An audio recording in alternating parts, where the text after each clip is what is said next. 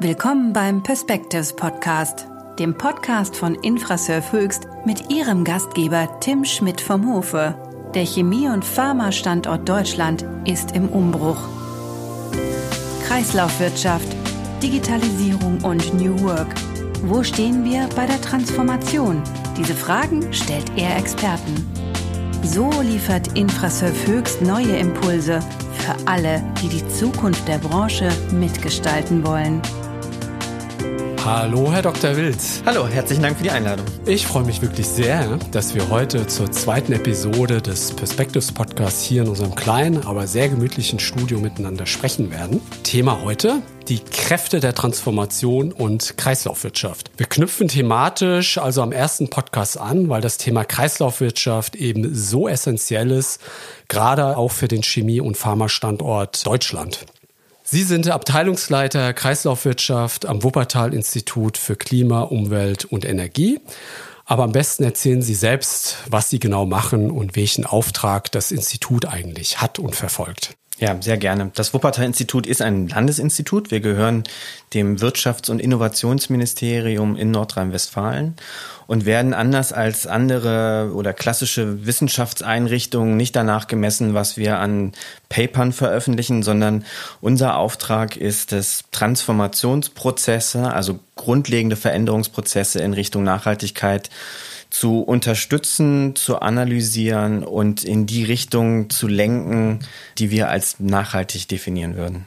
Ein Aspekt, der da wirklich raussticht, ist dieses Thema Zukunftswissen. Also Sie sagen ja, es geht darum, wirklich zu versuchen, die Zukunft zu antizipieren, um im Prinzip den richtigen Weg einzuschlagen und auch richtige Initiativen und Projekte zu starten. Genau, also eine der Grundthesen war, dass wir in Deutschland ja ein sehr, sehr breites Wissenschaftssystem haben mit ganz viel exzellenter Forschung, aber halt immer in Silos, ne, in einzelnen Disziplinen. Und die Frage war, was braucht es denn eigentlich, um all dieses Know-how tatsächlich in die Praxis umzusetzen? Und das ist genau das, was wir als Zukunftswissen bezeichnen würden. Also die Frage, wie funktionieren eigentlich Systeme? Wo wollen wir damit hin? Und wie verändert man sie dann letztendlich auch? Und dann auch eher so in einer Rolle, die eben nicht nur beobachtet, also eine Wissenschaft, die nur beobachtet, sondern eher auch eine Wissenschaft, die wirklich auch transformiert am Ende des Tages oder einen Beitrag zur Transformation leistet. Ja, das ist eine der Grundsatzdebatten, die wir immer führen. Was ist eigentlich unsere Rolle in solchen Transformationsprozessen? Und als Wuppertal-Institut sind wir der Meinung, wir können da nicht daneben stehen und sagen, das hat alles mit uns nichts zu tun, sondern wir verstehen uns als Teil dieser Forschung und versuchen auch diese Forschung aktiv zu unterstützen, uns da aktiv aktiv mit einzubringen und halten das halt auch für unsere Verantwortung. Aber das sind immer sehr, sehr spannende Diskussionen mit den klassischen Wissenschaftsvertretern, die sagen, nein, man beobachtet nur, analysiert und wo das Ganze sich dann hinentwickelt, ist nicht unsere Aufgabe. Okay, und dazu gehören auch eine Menge Menschen, Publikationen, Projekte, Vorträge. Das ist ja doch recht vielfältig, auch was Sie da entwickeln mit dem Team. Genau, wir sind nirgendwo die Fachexperten, sondern würden immer mit Partnern zusammenarbeiten, mit Unternehmen. Aber wir versuchen, die Brücken zu schlagen. Ne? Wir versuchen zu gucken, welche unterschiedlichen wissenschaftlichen Themen gehören eigentlich zusammengedacht. Wie kriegt man Unternehmen und Politik zusammen? Wie kriegt man dann auch die Stakeholder da eingebunden? Das ist so eher unser Ansatz und das versuchen versuchen wir halt in einer ganzen Reihe unterschiedlicher Transformationsarenen. Wir steigen jetzt langsam ein bisschen in das Thema ein Nachhaltigkeit und es gibt ja hier eine sehr aktuelle Nachricht, nämlich der Nobelpreis für Physik geht in diesem Jahr an den deutschen Klaus ähm, Hasselmann zusammen mit einem Amerikaner und einem Italiener. Hasselmann wurde für physikalische Modelle zum Erdklima geehrt und laut Komitee wurde hier wirklich ein wichtiger Grundstein gelegt zum Thema Klima und wie wir Menschen das äh, letztendlich beeinflussen. Und spannend an dieser Ehrung ist ja letztendlich letztendlich, dass Hasselmann ja schon Ende der 60er Jahre begonnen hat, diesen Einfluss zu untersuchen und nachzuweisen und ja sogar 95 hier auch einen Durchbruch errungen hat, indem er eben den menschlichen Fingerabdruck im Klimageschehen der vergangenen 20 Jahre mit einer sehr, sehr hohen Sicherheit belegen konnte. Wie haben Sie das wahrgenommen oder was löst das in Ihnen aus, wenn dieser Nobelpreis verliehen wird? Also erstmal, mich fragt natürlich keiner, aber ich finde das mehr als verdient, weil das, was er da geleistet hat für dieses Thema, ist einfach absolut grundlegend gewesen und hat diese Disziplin und die Diskussion über den Klimawandel wirklich ganz zentral vorangebracht. Ne? Also kein Mensch kann heute noch ernsthaft behaupten, den menschgemachten Klimawandel gäbe es nicht und das ist zum Teil halt auch sein Verdienst. So, das für uns Spannende ist dann halt genau der Punkt, den Sie hatten. Ne? Also das ist alles nicht neu, was er da erforscht hat, sondern wir wissen das seit Jahrzehnten. Und die Frage ist, wie kriegt man solches Know-how tatsächlich stärker in die Praxis. Ne? Also wie wird das relevant für die Art und Weise, wie wir produzieren und konsumieren? Und da dürfen wir einfach nicht an der Stelle aufhören, dass wir sensationell gute wissenschaftliche Paper produzieren, sondern die Frage ist, wie verändert man die Praxis dann? Und ich denke, so ein Nobelpreis hilft ja dann eben auch, das weiter in die Öffentlichkeit zu tragen und dem eine große Plattform zu geben und auch weiter die Menschen zu sensibilisieren für diese Themen. Genau, also das nehmen wir auch so warne, das ist nicht nur die Industrie, die sich mit dem Thema beschäftigt, es ist halt auch die Öffentlichkeit und es ist auch die Wissenschaft, die das dann über solche Nobelpreise honorieren. Also das, das Thema ist wirklich im Mainstream angekommen. Ein Gedanke, der mich in diesem Kontext immer umtreibt, ist vielleicht die Frage, ob wir einfach noch nicht genug Angst vor dem Klimawandel haben. Ganz im Gegensatz zu Corona, wo wir zu drastischen Mitteln greifen. Wir haben große Sorge um unsere Eltern und auch die Großeltern. Und ja, in diesem Kontext muss man sich halt die Frage stellen, sind die Auswirkungen vielleicht nicht direkt und unmittelbar genug? Wie nehmen Sie das wahr oder, oder wie sehen Sie das? Das ist immer die spannende Frage. Bräuchten wir noch drastischere Horrorszenarien. Was wir sehen, ist, dass die Leute dann sehr schnell zumachen. Also Privatpersonen, aber auch genauso Unternehmen, die sagen, wenn das dann für uns bedeutet, wir können so überhaupt nicht mehr weiter existieren, dann blenden wir sowas schnell aus. Unser Gründungspräsident hat ganz früh den Slogan Faktor 4 geprägt, hat gesagt, wir müssen den Ressourcen- und den Naturverbrauch halbieren, aber den Wohlstand verdoppeln. Das heißt, wir versuchen eher sozusagen die positiven Zukunftsoptionen darzustellen, zu sagen, das ist ein Thema, das wir jetzt angehen müssen, wenn wir uns die Chancen auf eine bessere Zukunft nicht verbauen wollen. Und nicht so sehr darauf hinzuweisen, der Eisbär stirbt aus. Also es ist eine Katastrophe, ganz eindeutig, aber das alleine bringt uns halt auch noch nicht weiter. Also mit positiven Szenarien eher die Menschen gewinnen, inspirieren und ins Boot kriegen und sozusagen mehr zum Mitmachen genau, ne? was äh, animieren. Ist, was ist möglich und nicht zu sehr darauf zu fokussieren, was wird passieren, wenn wir nichts tun. Eine ganz direkte Frage, haben Sie Ihr eigenes Verhalten schon geändert, Ihr eigenes Konsumverhalten? Es ist ja auch vom Institut als ein ganz wichtiges Puzzleteil letztendlich natürlich auch äh, benannt, wenn es um nachhaltige Konsummuster geht. Das ist jetzt gemein, Sie können ja. das auch zurückspielen, aber... Nein, es ist natürlich eine gemeine Frage, weil... Ähm, also ich bin jetzt heute hier nach Frankfurt gekommen, um mit Ihnen zu sprechen. Das sind es natürlich auch wieder CO2, das reingeht.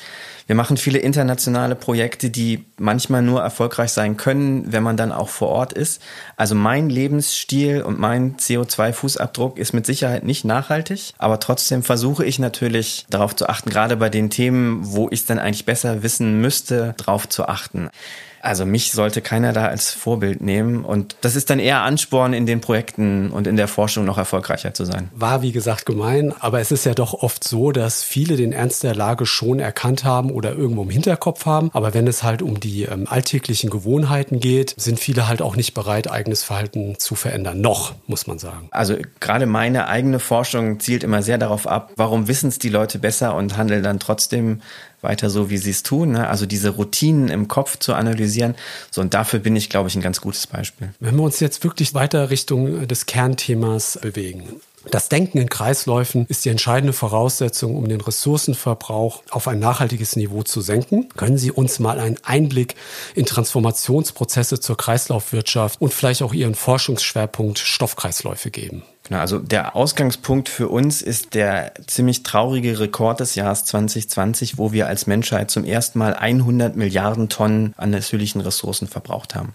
Und es ist völlig klar, dass das weit jenseits all dessen ist, was wir nachhaltig nennen könnten. Und wenn es uns nicht gelingt, diese Entwicklung zu stoppen und diesen Link zwischen wirtschaftlicher Entwicklung und Ressourcenverbrauch zu unterbrechen und zu entkoppeln, dann können wir im Bereich Klimapolitik tun, was wir wollen. Wir werden nicht erfolgreich sein. Wir werden die Paris-Ziele nicht erreichen.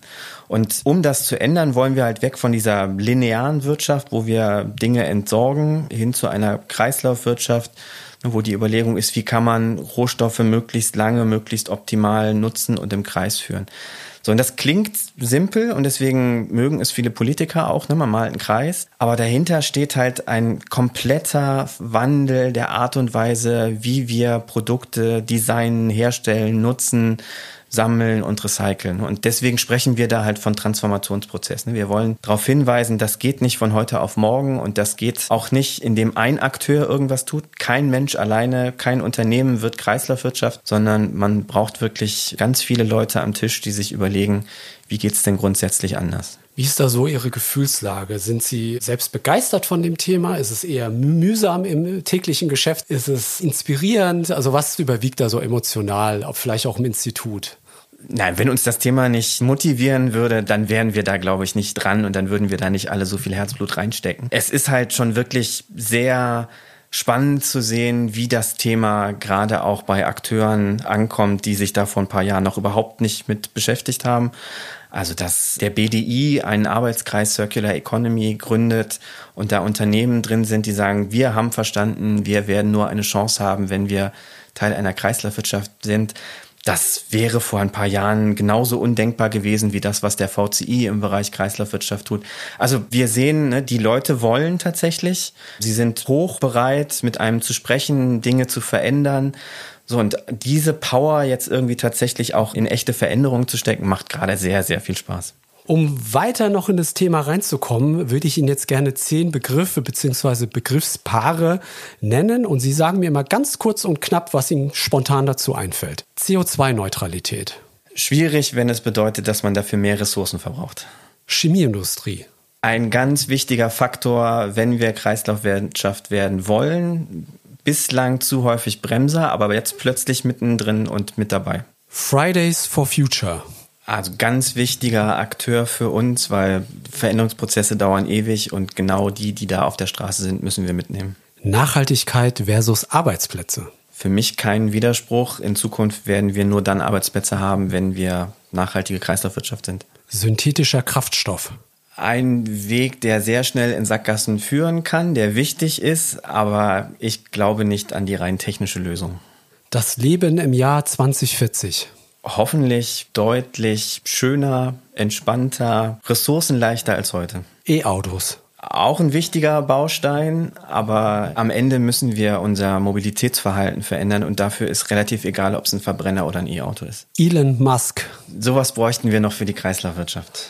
Verbote von Billigkreuzfahrten. Ich bin nicht der große Freund von Verboten, weil die Leute dann anfangen, noch dümmere Dinge zu tun. Kreuzfahrten nicht, Plastikdinge nicht. Manchmal muss es sein.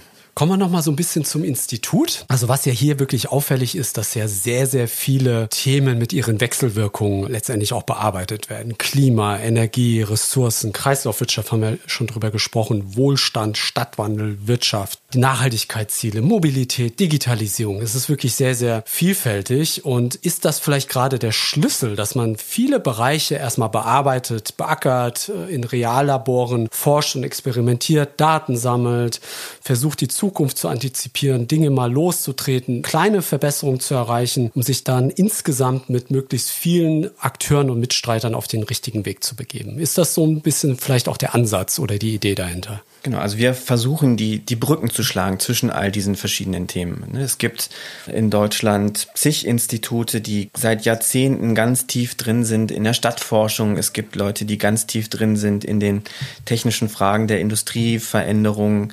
Aber wir versuchen zu verstehen, wie hängen eigentlich all diese Prozesse miteinander zusammen. Und bei Kreislaufwirtschaft zum Beispiel, ne, das bringt nichts, wenn wir darüber isoliert nachdenken und nicht überlegen, was heißt das eigentlich für die Industrie, was heißt das für Stadtplanung, was heißt das auch für Logistik und damit Mobilitätsprozesse. Und das ist so diese Lücke, die wir versuchen zu schließen.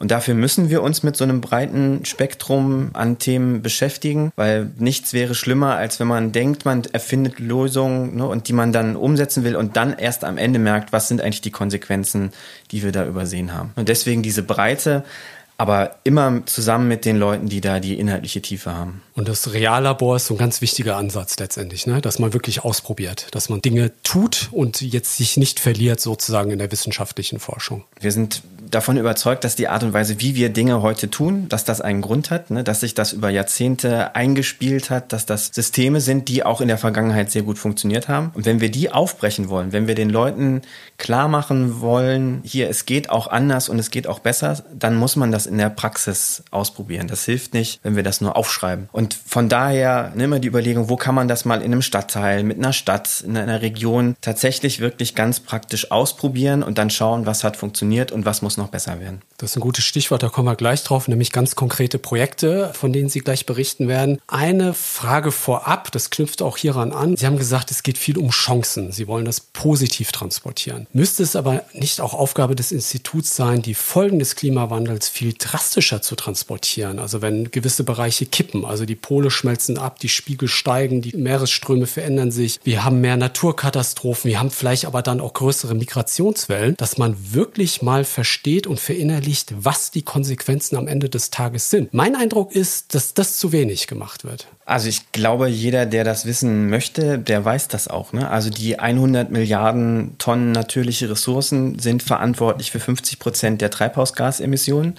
Sie sind aber auch verantwortlich für über 95 Prozent der Biodiversitätsverluste, ne? also für das Artensterben. Und mal ganz hart gesagt, den Klimawandel werden wir mit ganz viel Geld für uns in Deutschland hier als reiche Region das werden wir abfedern können. Es ist immer noch eine Katastrophe. Aber bei der Frage Artensterben, wenn das so weitergeht, da weiß eigentlich keiner, wie wir da als Menschheit noch überleben wollen. Das sind Fakten, die von Instituten wie dem Internationalen Ressourcenpanel wunderbar beschrieben sind. Die Frage ist, ne, was macht man jetzt draus? Wie kriegt man Politik dazu, das nicht nur zu ignorieren, sondern wirklich in konkrete Maßnahmen umzusetzen? Und von daher ist es wichtig, darauf hinzuweisen, was passiert, wenn wir nichts tun. Aber unser Fokus liegt halt eher darauf zu sagen, was könnten wir tun und was hätte das auch für positive Effekte. Kommen wir zu den Projekten, die Sie machen. Das sind ja über 100 Projekte in 70 Ländern. Sie arbeiten an vielen Projekten mit oder leiten natürlich selbst auch Projekte, zum Beispiel das Projekt Kommunale Abfallwirtschaft und Abfallvermeidung in den westlichen Balkanländern. Vielleicht mal dazu zwei Sätze. Wir sind im Vergleich zu anderen Forschungseinrichtungen sind wir klein und niedlich. Also meine Abteilung, das sind 40 Kollegen, die da arbeiten. Von daher haben wir uns überlegt, wir können nicht aus Deutschland die Welt retten, sondern wir wollen schon auch verstehen, wie funktioniert Abfallwirtschaft eigentlich woanders. Und der westliche Balkan ist für uns eines so der zentralen Reallabore in dem Bereich. Ähm, das sind alles Länder, die in Beitrittsverhandlungen mit der Europäischen Union sind, die sich angucken, wie machen wir das eigentlich in Deutschland und versuchen zu überlegen, was davon ist für die in deren ganz konkreten Situation umsetzbar. Da sind wir mit Universitäten, mit NGOs dabei zu überlegen, was hat in Europa funktioniert, was kann man übertragen und was hat auch nicht funktioniert. Ne? Also wo kann man Fehler vermeiden, die wir in den letzten Jahrzehnten gemacht haben und direkt in Richtung einer sinnvollen Kreislaufwirtschaft gehen. So, deswegen ist das so ein sehr beidseitiger Lernprozess, super spannend. Ein weiteres Projekt, Sie haben schon gesagt, eines Ihrer Lieblingsprojekte, Reuse in Berlin. Und da geht es ja auch um die stoffliche Verwertung von Abfällen und ein Zero-Waste-Ansatz, der hier verfolgt wird. Was hat es damit auf sich? Das Land Berlin hatte im Koalitionsvertrag sich das Leitbild Zero Waste gesetzt. Schreibt man erstmal schnell hin und dann ist die Frage, was bedeutet es denn eigentlich? Ne? Weil kein Abfall ist völlig unrealistisch, werden wir nie hinkommen, sondern es geht eher darum, nichts zu verschwenden. Ne? Also so würden wir es übersetzen. Da haben wir uns in Berlin das Thema Wiederverwendung rausgepickt. Ne? Also Berlin möchte Vorreiter werden im Bereich Reuse und das versuchen wir in ganz praktischen Maßnahmen zu testen, zu schauen, was funktioniert. Wir sind auf die Recyclinghöfe gegangen, haben die Leute gefragt, hier, das, was ihr da wegschmeißen wollt, was funktioniert denn noch? Haben das gesammelt, haben dann Pop-up-Stores aufgemacht, haben das verkauft und haben geguckt, was brauchen die Leute denn eigentlich, zu welchen Preisen nehmen die das jetzt? Und sind jetzt gerade dabei zu überlegen, wie sieht denn so ein Kaufhaus der Zukunft aus? Haben mit einer großen Kette den Deal gemacht, wir machen bei euch so einen Shop im Shop und jetzt gibt's am Hermannsplatz für jeden, der da hinkommt, die Möglichkeit, Secondhand-Produkte zertifiziert da einzukaufen. Und es ist einfach spannend zu sehen, dass die Leute das sehr gerne machen, da sehr offen sind, wenn es für sie einfacher ist, als irgendwo in so einen gammeligen ne, Zweitwertverwertungsladen irgendwo zu gehen. Man muss es einfach machen, man muss es ähm, so präsentieren.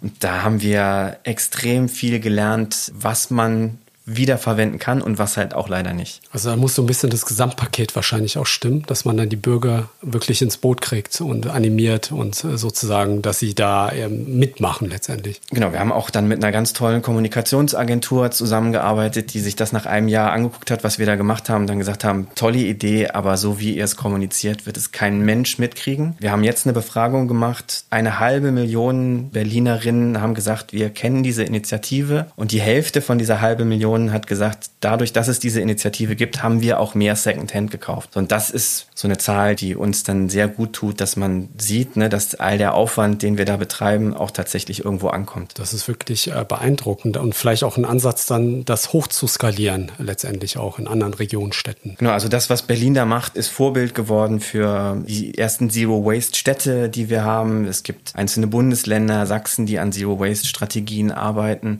Also dadurch, dass man da mal gesehen hat, ja, es geht, man kann tatsächlich was verändern. Die Menge an Abfall, die wir haben, ist nicht irgendwie gesetzlich gegeben, sondern wenn man Strukturen schafft, dann verwenden die Leute auch Secondhand.